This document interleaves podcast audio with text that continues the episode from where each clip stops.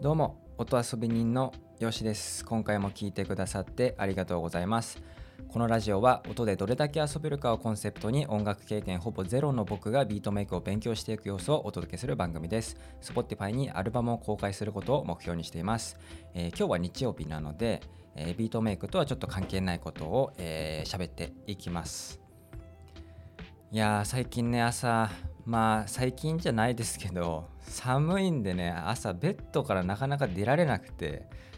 まあ基本ちょっとね5時にアラームはね設定してるんですけど今日は5時40分ぐらいにベッドから出ましたね。あのちょっと前にね Amazon エコーを買って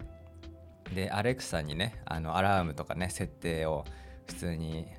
あの朝5時に起こしてとかって言ったら設定してくれるんでそれで設定してるんですけど朝アラームを止めると自動的にあの朝のニュースとかをね流すようにしていてで朝アラームを止めると、え、NHK のねニュースがね音声で流れるんですけどそれが終わるぐらいがね5時半とか2 3 0分かかるのかな？まあまあそんぐらいなんで終わってああ起きないとなやばいな寒いなとかって思いながらエアコンをつけてまあベッドから出ると。そんな感じですね。はい。で今日はですねあの Notion っていうなんだろうこれメモアプリって言った方がいいのかな。まあ僕最近ちょっとこれを使ってまして結構ねいい感じなんですよ。あのまあ去年の末ぐらいから始め出したんですけどきっかけはなんか Twitter でフォローしてる人が、まあ、Notion っていうのを知ってこれちょっといい感じだから使ってみるみたいな、えー、ツイートをしていてで僕もそれを見てあちょっと気になると思って記事とかで調べたら、まあ、何でもできるアプリみたいなね、あのなんかなんかすごいなと思ったんで使ってみたら便利だなと思ったんで僕なりの活用法えー、はい、活用方法を喋っていこうと思います。今までは僕 Apple の、まあ、純正のメモアプリとあとね Bear っていうえ、アプリを使っていてこれね月150円とか払ってるんですけど、まあ、これもね今使ってはいるんですけど最近はもうあの Notion 使う比率が多くなってきたかなっていう感じですねはい、なんかサービス的にはね、サンフランシスコで2016年に会社ができた感じですかね。なんかそんな感じっぽいですね。調べた限りでは。はい。で、 Notion ね、何がいいのかっていうと、まあ一応 Wikipedia で調べるとですね、 Notion とはっていう説明のところに、まあこう書いてるんですけども、えー、タスク、Wiki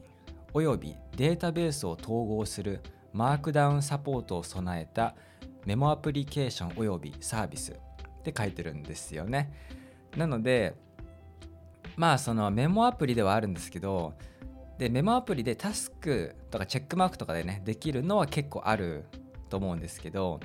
あのねウィキとかデータベースここがね多分 Notionっぽさなのかなっていう気はしていてまあその一つのページの中に言ったらね、一般的にはカテゴリーって言われるんですけど、Notion ではページって呼ぶのかな。で、そのページの中にさらにページを作ることができるんですよ。だから言ったら、なんかホームページを作れるみたいな感じなんですよね。だそれが例えば社内ウィキとか、まあ何か情報を整理したあの階層化されたねページがこう重なって階層化されたみたいな一つの、まあ、ホームページあのホームページ的なものをねえー、作ったりすることもできるしそれをリンクで共有する、えー、第三者に共有することもできちゃうので、あのー、結構何でもね本当にできるんですよ。でこれいいのがその無料版でもね結構十分でしかもあの、まあ、僕が使ってるベアってやつなんかはなんかねパソコンとかスマホとかでこうなんか複数のデバイスで同期するってなるとお金がかかるんですよね。で、 Notionはあれそれ確か制限がなくて無料なんですよ。で、まあ、有料プランもあるんですけど、あのー、無料版で唯一なんかリミットがちょっとなんかあるかなっていうのはそのファイルのアップロード容量が月、えー、と5メガバイトまでなんですよね無料版は。なので、まあ、その例えばファイルとか画像とかそういうのいっぱいあげるっていう人はちょっと無料版では、えー、厳しいのかなって気はするんですけど、まあ、基本的にテキストベースの情報しか入れないんであれば容量は関係ないので、で使える機能もねそんなにほぼ全部使えるんじゃないかなって感じですね無料版で。はい。で無料版でゲスト5人まで呼べるのかな多分。そんな感じだった気がします。でまあプロで月5ドル、まあ、500円ちょっと払うと編集履歴が見れたりとかまあ、さっきのねファイルのアップロードの容量の上限が増えたりとかっていう感じですね。まあ、あとはもちろん会社向けとかチームで使うっていう人向けのプランもあったりします。まあ、ただ個人で使う部分ではあの無料プランで全然十分ですね。うん、ここもっと使いたかったなとかっていうなんか不満が出たりもしないし。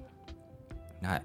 えっとね、で、 Notion僕が特に使ってるっていうか好きなところは自分のテンプレが作れるっていうところとデータベース化ができるこれがねこの2つが僕やっぱり Notion使ってる理由かなって思っていてまあ僕が個人的に一番活用してるのはテンプレですね。あのー、なんだろうこの Notionまあいろいろね文章とか打てるんですけどあの僕、まあ、毎日今ポッドキャストを収録してるんでそのネタとかを考えるんですけどまずそのネタを今までのノートだったら箇条書きでメモであの書いておくとかもしくはメモ1個ごとにタイトルをつけてその中身を、えー、こう書いておくとかなんかそういうこうなんか感じだったんです今までは。うん、なんかあくまで文章ベースでなんかタララってこう書いて貯めておくみたいなストックしておくみたいな感じだったんですけど Notion僕が今使ってるのはだからカレンダービューみたいなのができるんですよ。まあ、例えば僕がえ音遊びラジオっていうページをじゃあ作って、まあ、そこの上のところにね、まあ、自分のこうちょっとメモするべきところとか、ま、ちょっと文章で情報を入れてその下になんか投稿スケジュールみたいなものをつけてそこにカレンダービューみたいな感じでポンって入れるとまあ Google カレンダーみたいな見た目があの現れるんですよね。でそこに日付のところにポンって押したらその日付のところにあのページが追加できるんですよ。でその追加するとき、まあ、追加してたらそのタイトルが表示されてあ何日にはこのネタやるんだなとかってこう表示ができる感じでまあそれは Google カレンダーみたいなイメージ持ってもらえたらいいと思うんですけど、まあ、それがねあのページの中に自分の好きな位置に入れられたりあのできるし、まあ、このカレンダー形式にはなってるんですけど、まあ、これも言ったらデータベース化ではあるのかな多分。で僕このページを追加するときにそのテンプレを自分で設定できるですよね。あのー、でいくつでも設定でき例えば僕はこのネタは、えー、日付ま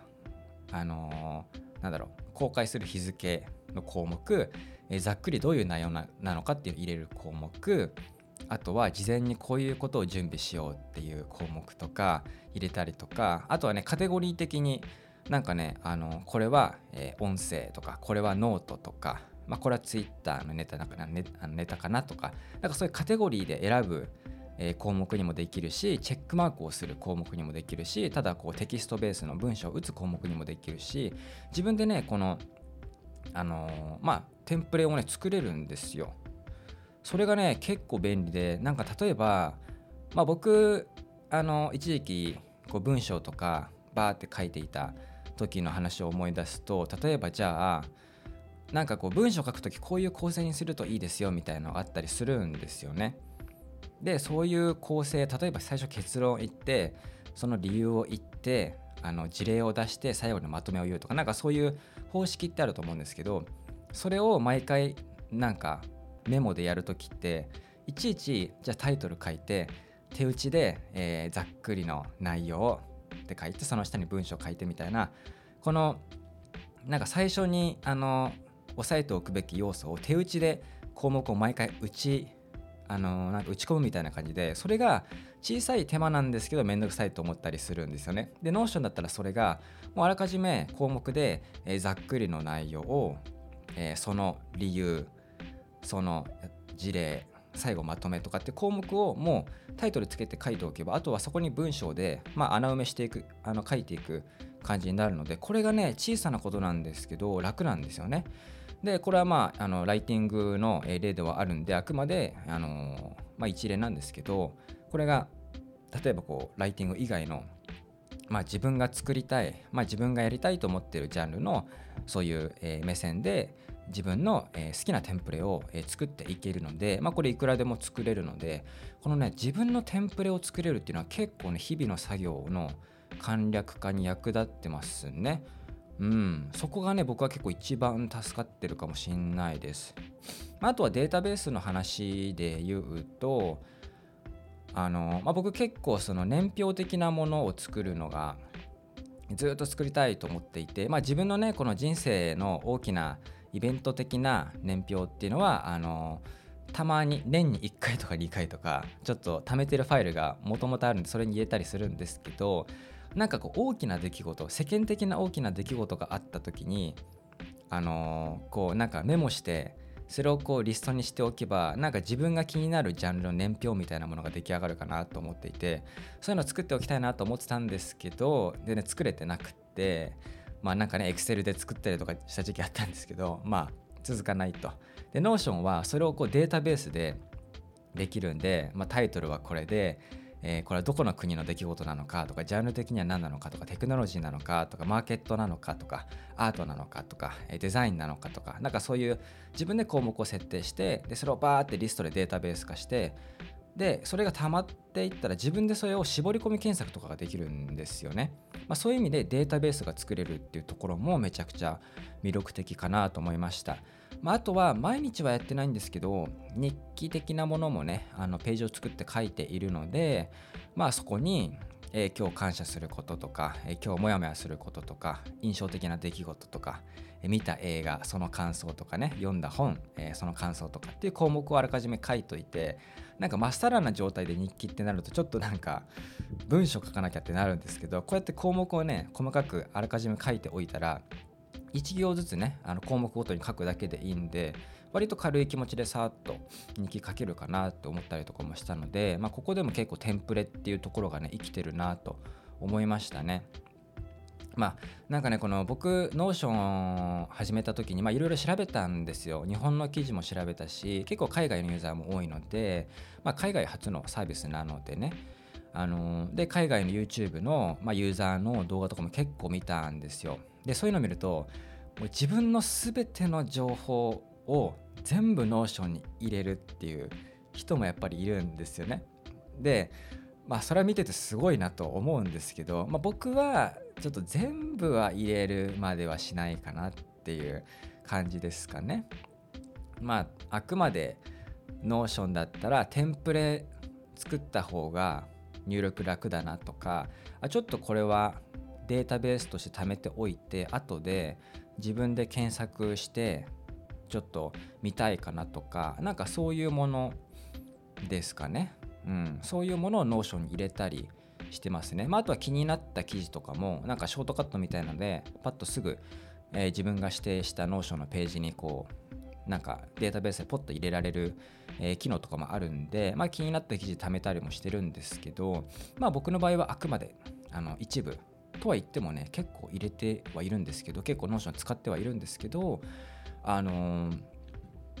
最近ね活用し始めてもう1ヶ月ぐらい経つのかなはいなんか割ともし Notionこれ使えなくなったらちょっと嫌だなって思うぐらい、まあ、僕の場合はテンプレが自分で作れるっていうところとデータベース、まあ、個人的にはねテンプレが作れるっていうのが一番やっぱり大きいですね。はいという感じですね。なのでまあメモアプリね、その Evernote とかも結構あるし、他にもね、いろんなメモアプリあると思うんですけど、まあ話を聞いて、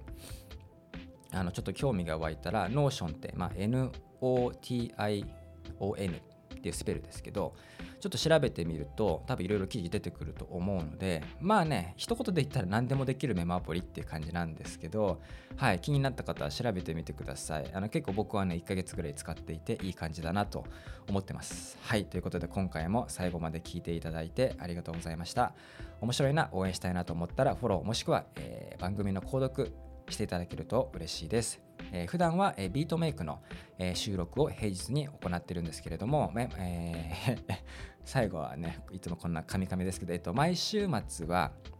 えー、ビートメイクとは関係ないトピックを、えー、ゆるく喋っています。Apple Podcast、えー、聞いてる方はですね面白いと思ったらレビューも、えー、書いていただけるとめちゃくちゃ嬉しいです。SNS ではハッシュタグ音遊びラジオをつけて投稿いただければ喜んで探しに行きます。主な最新情報は Twitter で更新中です。ではでは良い一日を。